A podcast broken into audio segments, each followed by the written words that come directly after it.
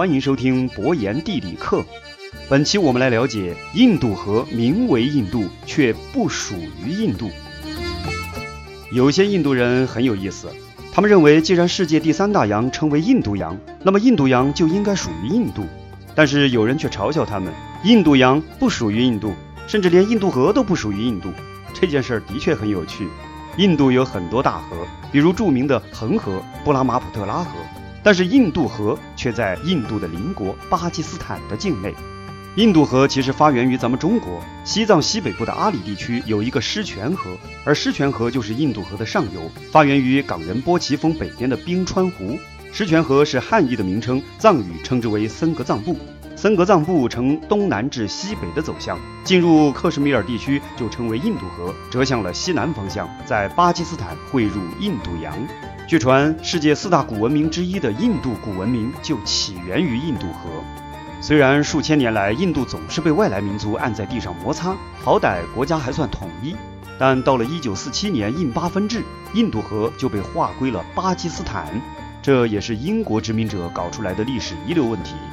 印度河在巴基斯坦是什么样的地位呢？举个例子你就明白了。非洲的埃及面积有一百万平方公里，但是沙漠和荒地却占了大部分，所以埃及的九千九百万人口主要都集中在世界第一长河尼罗河的两侧，尤其是开罗地区。如果说尼罗河是埃及人的救命河，那么印度河就是巴基斯坦的救命河。离开了印度河，巴基斯坦就基本上没有水源可用了。巴基斯坦的面积有七十九万平方公里，人口二点零八亿。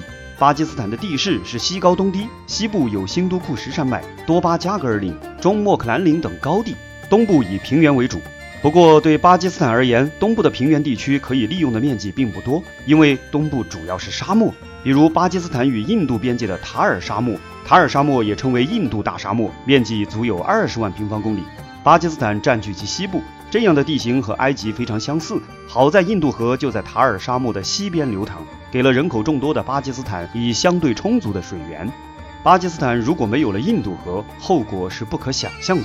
然而，印度却认为印度河属于巴基斯坦是他们的耻辱，印度河应该属于印度。印度的逻辑是，巴基斯坦是应属印度的一部分，自然也应该是印度的一部分。直到现在，很多印度人都认为，从一开始就不应该出现一个名叫巴基斯坦的国家，印度河自然就应该属于印度。印度人对于巴基斯坦拥有印度河的中下游非常的不满，觉得印度河的五条支流——杰赫勒姆河、杰纳布河、拉维河、萨特莱杰河、比亚斯河都跟印度有关。有些河的上游在印度，巴基斯坦却使用了五条河的河水，印度觉得自己太吃亏了。再加上印度和巴基斯坦的矛盾，印度经常把印度河当成武器，给巴基斯坦造成了很多麻烦。比如，印度曾经在1948年给印度河断过水，这让巴基斯坦很多田地无水可用，对于巴基斯坦而言简直就是灾难性的。而巴基斯坦强烈抗议印度不顾巴基斯坦人的生死，拿印度河当武器。印度则反驳说，印度河的上游在印度，那么印度就有权利使用印度河的水呀。然而，同时，印度对于别的大国拥有大河的上游是非常不满的，认为他北方的那个大国无权在大河的上游搞水利工程，因为这将会影响印度在大河下游的水量使用。这可真是只准州官放火，不准百姓点灯啊！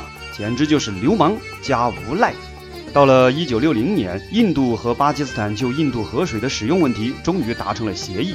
巴基斯坦获得了印度河干流杰纳布河、杰赫勒姆河这三条河的使用权，称为西三河。印度也有收获，印度获得了拉维河、萨特莱杰河、比亚斯河的使用权，称之为东三河。换言之，巴基斯坦就算是没有一滴水，也无权使用东三河的水资源。跟巴基斯坦相比，印度的综合实力更强，所以印度还是经常拿印度河来制衡巴基斯坦。印度国内始终有一股强大的声音，认为巴基斯坦抢走了印度河的水量，认为应该通过非和平的方式抢回印度河。由于巴基斯坦和印度的敌对是全方位的，有关印度河的争议还会持续下去。不过，巴基斯坦是不可能坐视丢掉印度河的，就跟埃及人离不开尼罗河一样。印度河还将终日奔腾流淌，而发生在南亚次大陆的这出悲喜剧也还将继续上演。本期博言地理课就讲到这里，感谢您的收听，欢迎点击订阅，我们下期再见。